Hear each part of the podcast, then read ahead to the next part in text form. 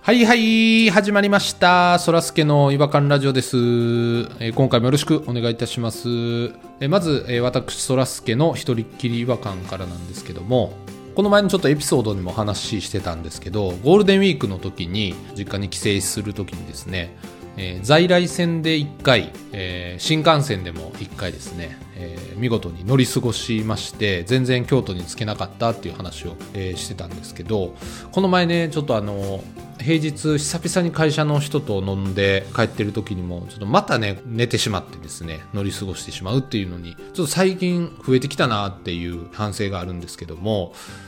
まあ、寝過ごす時に一番違和感なパターンになるのがですね乗った駅と寝落ちしてその後起きた駅とが一緒っていうパターンが一番ね違和感が満竹林な状態になるんですよ要は寝落ちしてで終点まで行ってまた跳ね返ってそう目覚めた時が乗った駅やった時もう大混乱に陥るんですよねもうなんかタイムリープしたみたいな感じになってもうてあれこれ今さっきやんないやでも周り乗ってる人全然ちゃうしなみたいな感じでであれやこれやしてるうちにプシューってしまってもう一駅行って、えーそこで気づくっていうね乗り過ごしの一番違和感のあるパターンというのがこれなんですけどもあのーちょっと最近ちょっと乗り過ごしがちなんでまた同じようなことにならないようにねちょっと気をつけていきたいなと思ってる今日この頃でございますえそれでは行きましょうそらすけの違和感ラジオ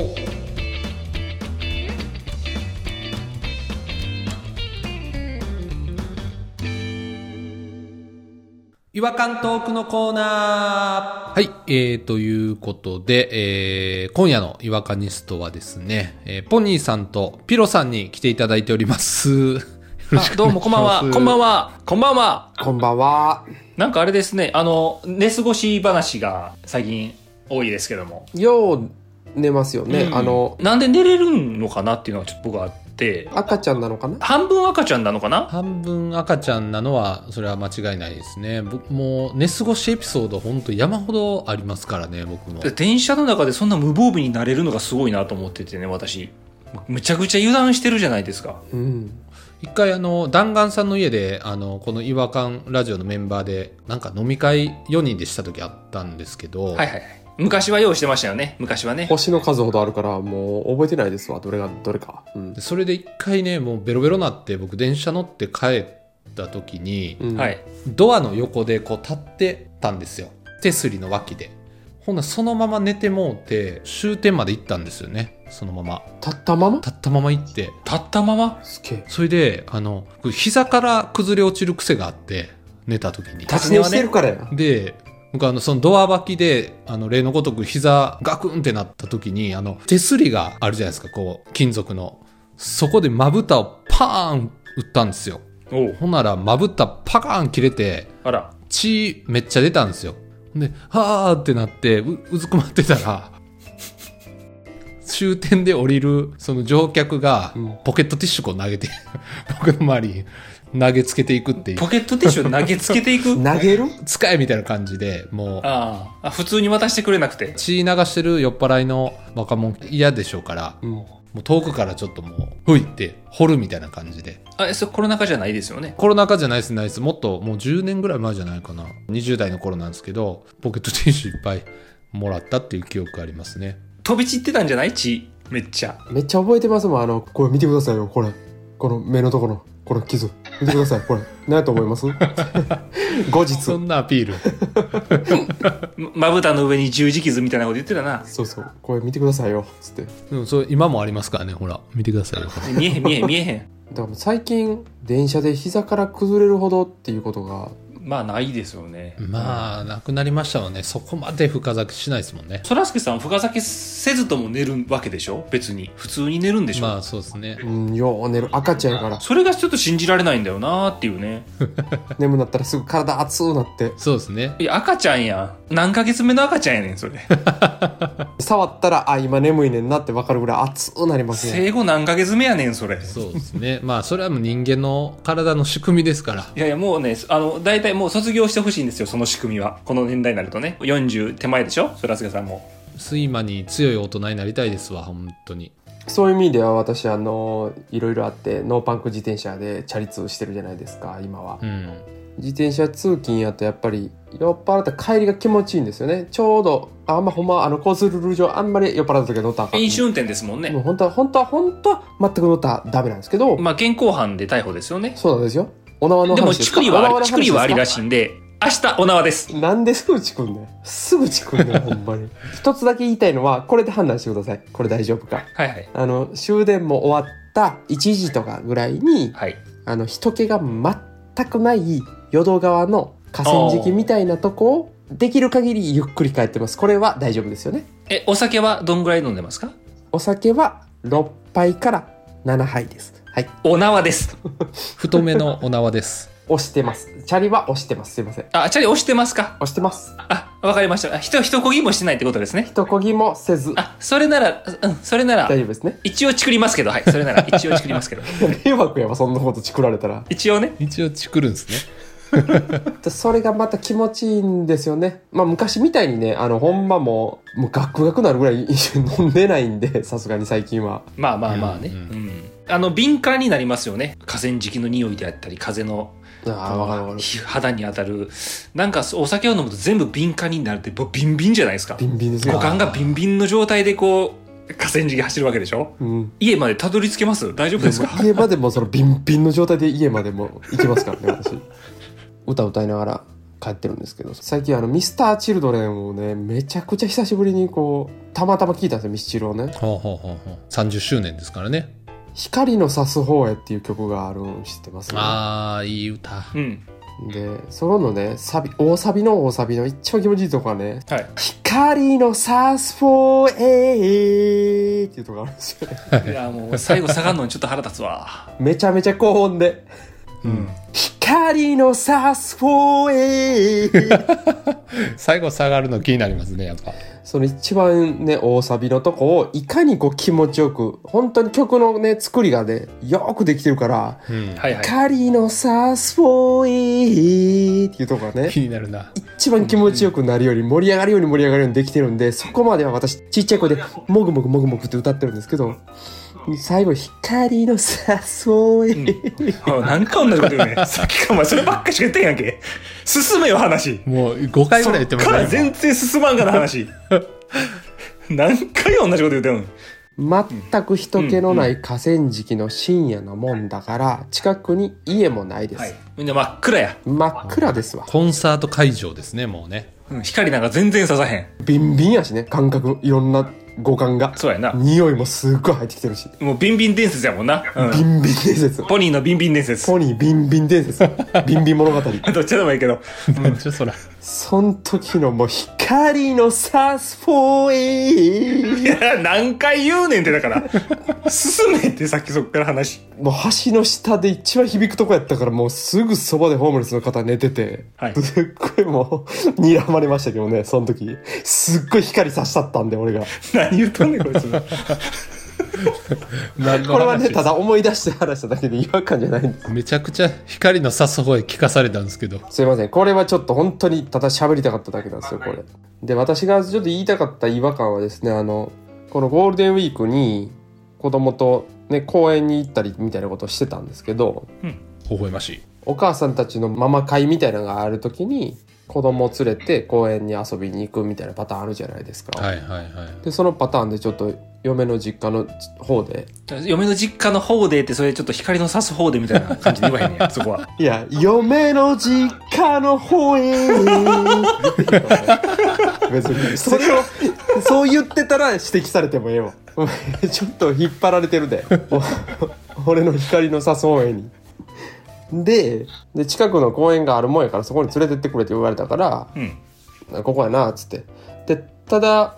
そこあの嫁の高校時代によく通る公園やったらしいんですよ通学路の脇にあってはあはあはあは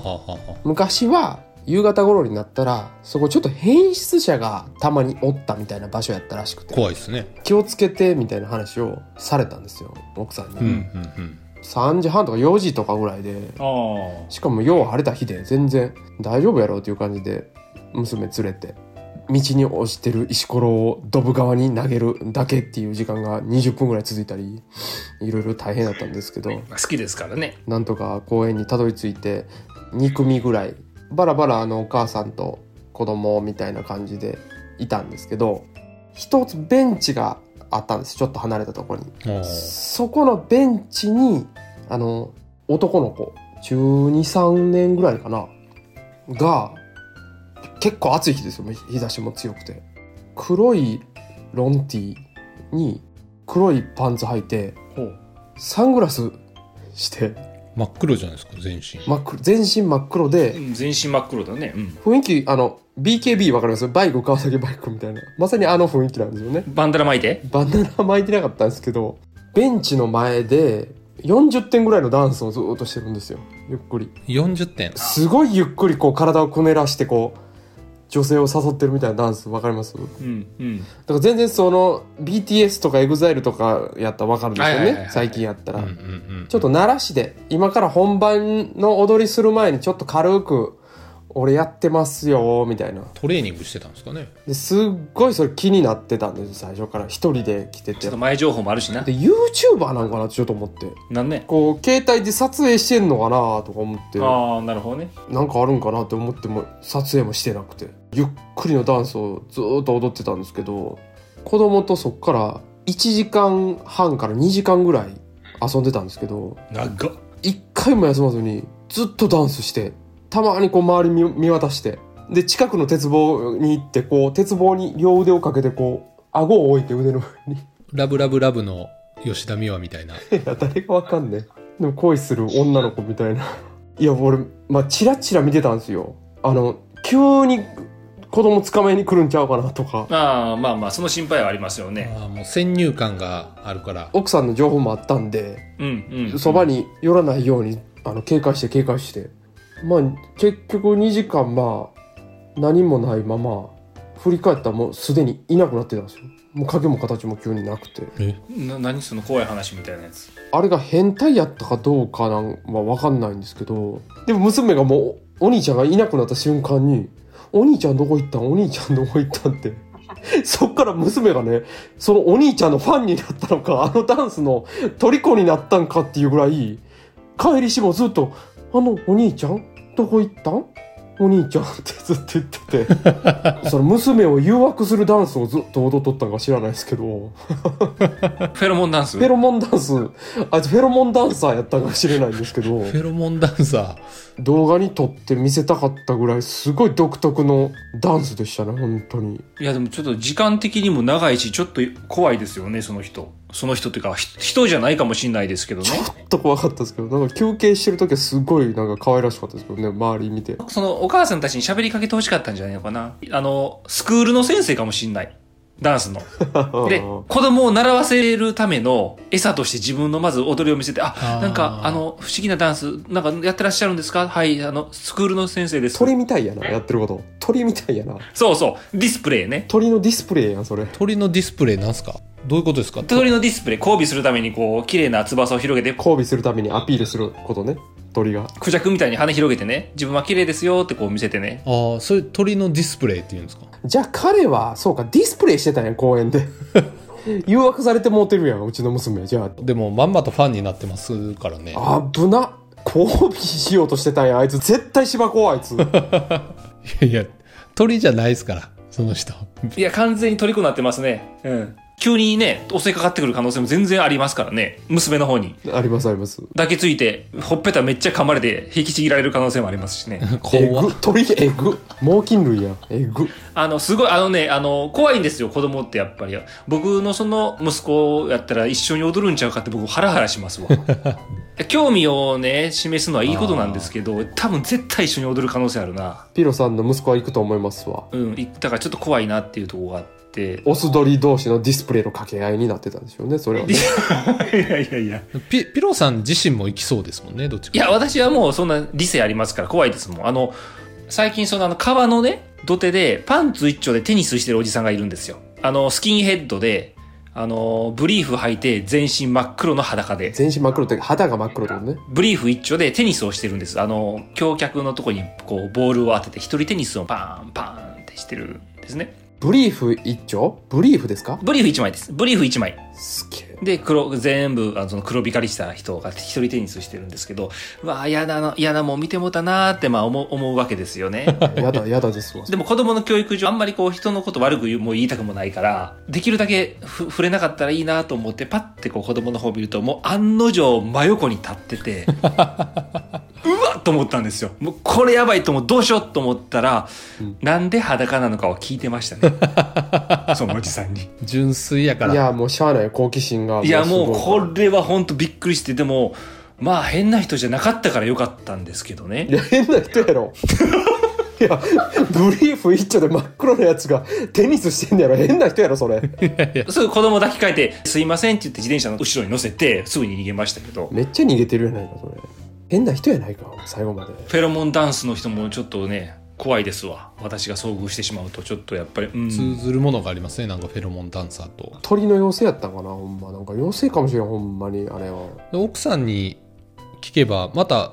そのフェロモンダンサーいるんじゃないですかその近くの公園そうやな、奥さんにはこの、このことは、そういや伝えてないから、フェロモンダンサーのことは。あ奥さんにはフェロモンダンサーは見えなかったってこと違う違う、俺とだって二人で行ったから。あ二人で行ったのああなるほどね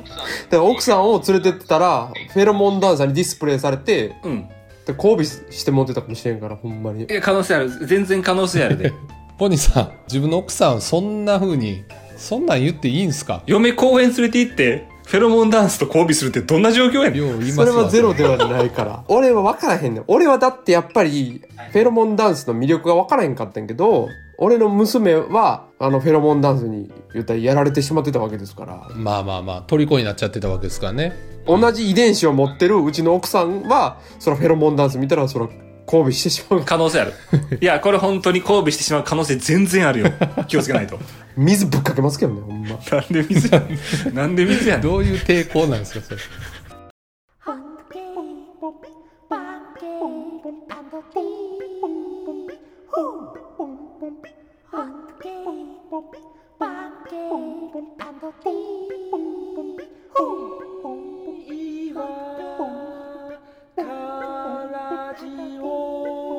Hunky, 違和感の国日本はい、えー、ということで、えー今回はフェロモンダンサーのお話だったんですけども身近にいるかもしれないですねそのフェロモンダンシングをしてるそうですね。僕もちょっと気をつけて見ときますよ。な、何かしらいるかもしれないですし、うんと、自分がそうなる可能性もあるからみんな気をつけた方がいいかもしれないですね。全然あります 自分がそうなる可能性もあるんですかそういうのって紙一重ですから、結局。誰しもがフェロモンダンサーになってた可能性はありますある。形は違えどそれぞれのフェロモンダンサーの時期がありましたああまあねそうですね確かにね私も私なりのフェロモンダンスを踊ってました見せてないですけど皆さんには気になりますねポニーさんのフェロモンダンスちょっと皆さんもちょっとあの身の回りでフェロモンダンス結構あるみたいなんでぜひちょっと気をつけていただければと思いますそれではお時間になりましたので、えーこの辺りで終わりにしたいと思います次回またお会いしましょうさよならさよならさよなら